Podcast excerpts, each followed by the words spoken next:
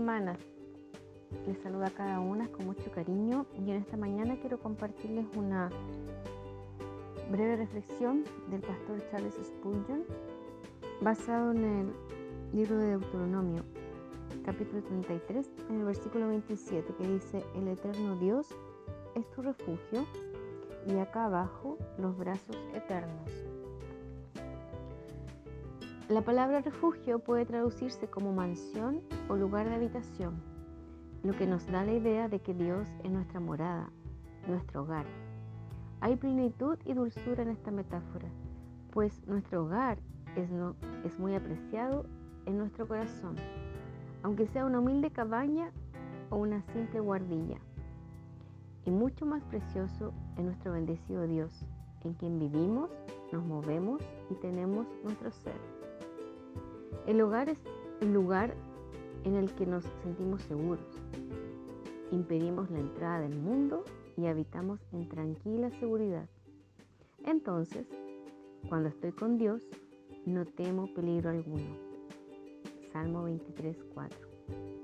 Él, el Señor, es nuestro amparo y auxilio, nuestro refugio permanente. En casa descansamos, es allí en donde encontramos reposo después de la fatiga y del esfuerzo del día. Y entonces nuestros corazones encuentran refugio en Dios.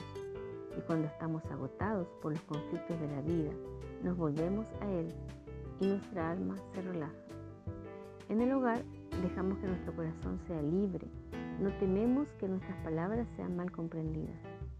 Entonces, cuando estamos con Dios, podemos comunicarnos libremente con Él, exhibiendo todos nuestros deseos ocultos. Pues sí, la comunión íntima de Jehová es con los que le temen. Salmo 25, 14. La comunión íntima de aquellos que le temen debe ser y tiene que ser con su Señor. Hogar también es el lugar de nuestra felicidad más sincera y más pura. Y es en Dios que nuestros corazones se encuentran en su más profundo deleite. Tenemos gozo en Él que sobrepasa por mucho todo otro gozo. También para nuestra casa trabajamos y obramos. Tal pensamiento nos da la fortaleza para soportar las cargas cotidianas y apresura las manos para realizar la tarea.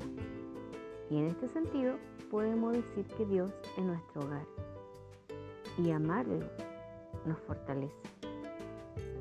Felices aquellos que tienen al Dios de Jacob como su refugio. Que el Señor nos bendiga en este día, queridas hermanas, y siempre, siempre busquemos a nuestro Señor en todo momento, porque Él es nuestro único y fuerte refugio. Un abrazo, que el Señor les bendiga.